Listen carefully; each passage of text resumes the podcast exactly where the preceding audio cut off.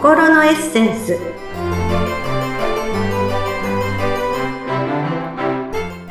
皆様こんにちは。自己開花アドバイザーの中井真理子です。今日もご一緒してくださるのはこの方です。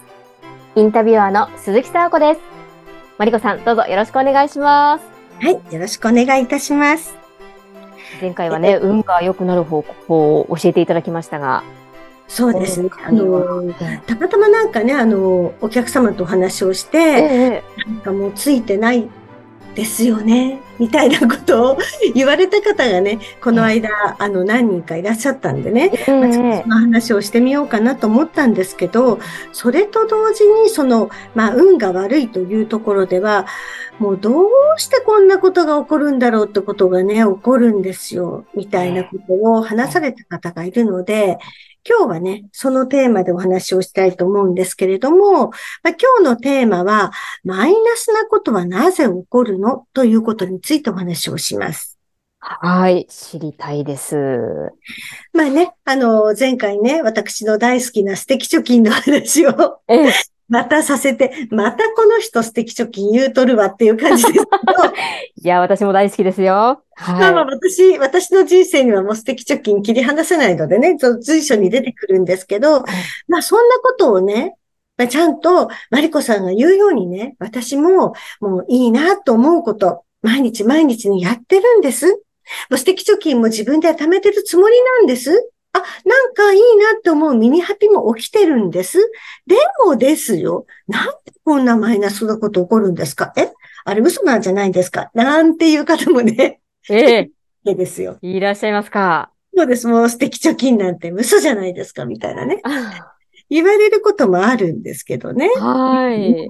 なので今日はちょっとそんなマイナスなことについてね、ちょっとお話をしたいと思うんですけれども、はい、まあ、生きていたらね、まあ、当然、ハッピー、ラッキー、今日もウキウキっていう日ばっかりじゃないわけですよね。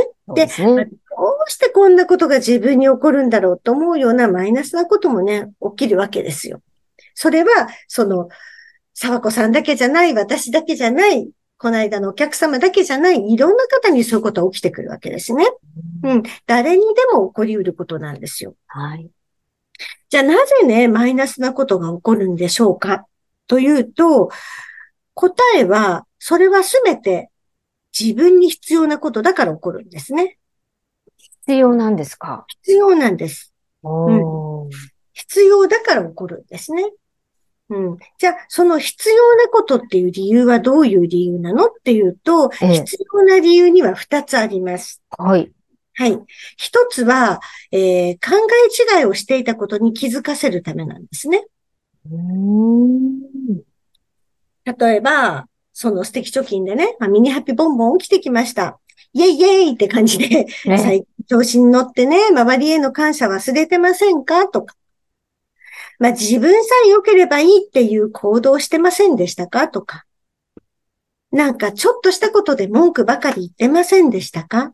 みたいなことが、まあ、1回、2回だったらそんな起きないですよ。まあ、素敵貯金の方が上回ってるわけですからね。だけど、前回も話しました残念な負債みたいな方がこう上回ってくると、もう素敵貯金貯めてたとしても、負債が上回ってきちゃったら、ちょっとちょっとってことになるわけですよね。ええー、そうです。気づかせてくれるためっていうことですね。そうなんですよね。はい。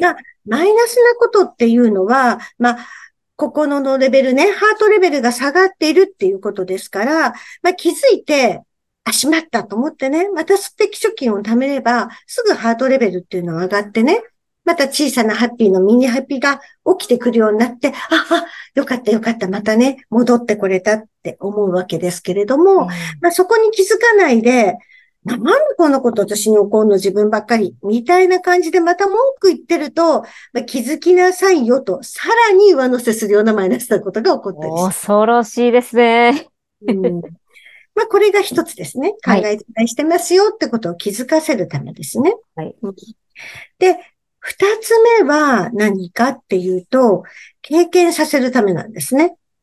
うんまあ以前のね、ポッドキャストでも私お話をしましたけれども、まあ私のね、小学校の時のお話とか、まあ結婚生活のお話とかね、あの、できれば辛い経験で避けたかったなと思うことがありましたけれども、あの、それとは別にまだお話もね、まあしてませんでしたけど、私あの、息子が一人おりまして、ええ、あの、もう今、社会人になってるんですけどね、もう生後11ヶ月の時に、まあ、阪神淡路大震災っていうのを、あの、神戸で体験しまして、はい、その時、あの、生後11ヶ月だったんですけどね、息子が。で、あの、物の下敷きになって、まあ、怪我はしなかったんですけど、寝てる時に、あの、物の下敷きになったっていう、この精神的なショックから、はい、あの、まあ、赤ちゃんなのに PTSD みたいな状態になったんですよね。だから、ちょっと、あの、夜中になったら泣くとかね。あと、大きな、そのトラックが通ってガタガタする音がすると、あの、ビクビクして泣いちゃうとか。で、その状態から、その、ちょっと成長が1年半ぐらい遅れちゃったわけですよ。うん、で、子供の成長の1年半って、大人の、あの、数年分、もしくは10年単位で、あの、換算できるぐらいね、大きな、あの、大切な時間なんですけれども、うん、で、あの、まあ、息子はね、あの、普通に、あの、大学まで普通のね、学級で行けましたけれども、あの、常にやっぱり自分は人よりも遅れているみたいな、いろいろできないことがあるっていうので、自己肯定感をね、やっぱり下がりやすいんですよ。はい。それは今もなんですけどね。なので、私の子育てのテーマは常にこの息子の自己肯定感をいかに上げるかっていうことを、あの、子育ての軸として育ててきたんですけど、まあ、その、小学校のお話とかね、結婚生活の話とか、今の息子のお話とかっていうのは、できれば避けたかった。もう子供ってね、あの、親はなくても子は育つって昔から言葉ありますけど、あの、普通に育ててたら普通の子供になると、この普通って基準は何なのって話ですけど、って思ってたんですよ、自分で。それなのに、あの、結構やっぱりね、できなかったことがあったりして、もうすごく必死に私も子供に教えるんですけど、ふっと横見ると、こうタバコを吹かせてね、もうそこら辺で遊んでなさいよっていうのをお母さんの子がすごいしっかりしてたりすると、私がこの頑張ってきた時間は何みたいなことがなったりして、うん、どうして私がこんなね、大変な子育てしなきゃいけないのって思った時期もあったんですよね。うん、だけど、今では、その経験がね、あの、小学校の時、結婚生活、この子育ての話が、結局自己肯定感のこととか、あの、唯一無二の自分の存在っていうものはとっても大事なんだよ、みたいな話を今こうやってさせていただいてるってことは、その体験が必要だったっていうことなんですね。うん。なので、まあ、場合によっては本当にね、まあ、マリコさんはそう言うけど、もう今だって思い出したくないような体験してるんですっていう方もいらっしゃるかと思います。もうどうして私に起こるのって泣きたくなるような本当に辛いこともあると思いますけれども、ですが、あなたに体験してほしかったってことなんですね。うん。もしくは、あなただからこそそういう体験をして、そこからまた這い上がっていける強さを持ってる人だから体験させる。もしくは、そういうことで経験してもそこから這い上がれないような方々に手を差し伸べてあげる。私はこうだったけど今こうしてますよ。だから一緒に頑張りましょうっていうふうに、その手助けをしてあげれる。そういう立場になれる人ですよっていうことで体験させてるってことがあるんですよ。なるほど。うん。まあ、それを経験することによって、マリコさんの場合も、そういうふうに、まあ、周りの方にいろいろなエッセンスを与える手を差し伸べるきっかけになってるわけですもんね。そうですね。なぜ私がこのことを伝えられるか。それはこういう経験をしてるからですよっていう肉付けができるというか、えー、別に一発で喋ってませんよ。自分も体験してるからですよっていう、あの、なんていうのかな、そこにこう、真実味を持たせることができるというかね。えー、うん。ことができるからなんだなっていうふうに思います。なるほど。なので、えー、人生にはね、無駄なことは一つもないってことですね。うんうんそして、どんなに辛い体験も、まあ前もね、お話をしましたが、いつか、まあ人生のスパイスだったなと思えるそういう時が必ず来ますので、だから、あの、そこにフォーカスしてくよくよせずに、やっぱり素敵貯金を食べましょうっていうことになるんです、ね。うん、なるほど。そうすることで次には必ず素敵なことが起こります。すごい深い悲しみを負った人にはすごい素晴らしいスペシャルボーナスが待ってるんですよ。人生っていうのはそういうもんなんですよね。ずっとマイナスだらけではないし、ずっとプラスだらけでもない。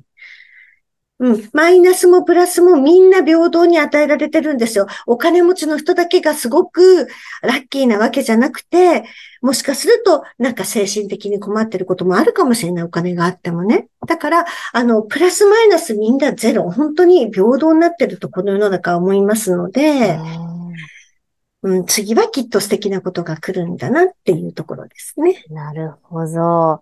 まあそういったすごいショッキングなこととかがあっても、まあ例えばじゃあその日常生活の中で些細なことでもなんでいつも私はこうなんだろうっていうことがあっても、やっぱりそれは必要な経験、うん、何か必要なメッセージがあるということなんですね。そうです。気づかせられてるかもしくは体験をする、しなさいよ。あなたはそれ体験しなきゃいけないんですよで、まあ私みたいにこうやって何かを発信してね、直接的に伝えるってことをしなかったとしても、でも何かその体験っていうのは必ず周りに還元できるはずなんですよね。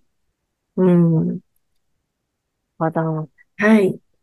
嫌なことがあっても、そういうマインドでいれば、まあ人生はもっと素敵になるっていうことですよね。そうですね。もうそういうふうにね、こう、紆余曲折、山あり谷ありの方が、あの、人生っていう小説も面白いですからね。うん、単調な話だとつまりませんから。確かにね。そうですね。もう山あり谷ありでもっと豊かな人生ができていくということですよね。はい。ありがとうございます。今日はマイナスなことはなぜ起こるの？ということで、お話いただきました。マリコさんどうもありがとうございました。はい、ありがとうございました。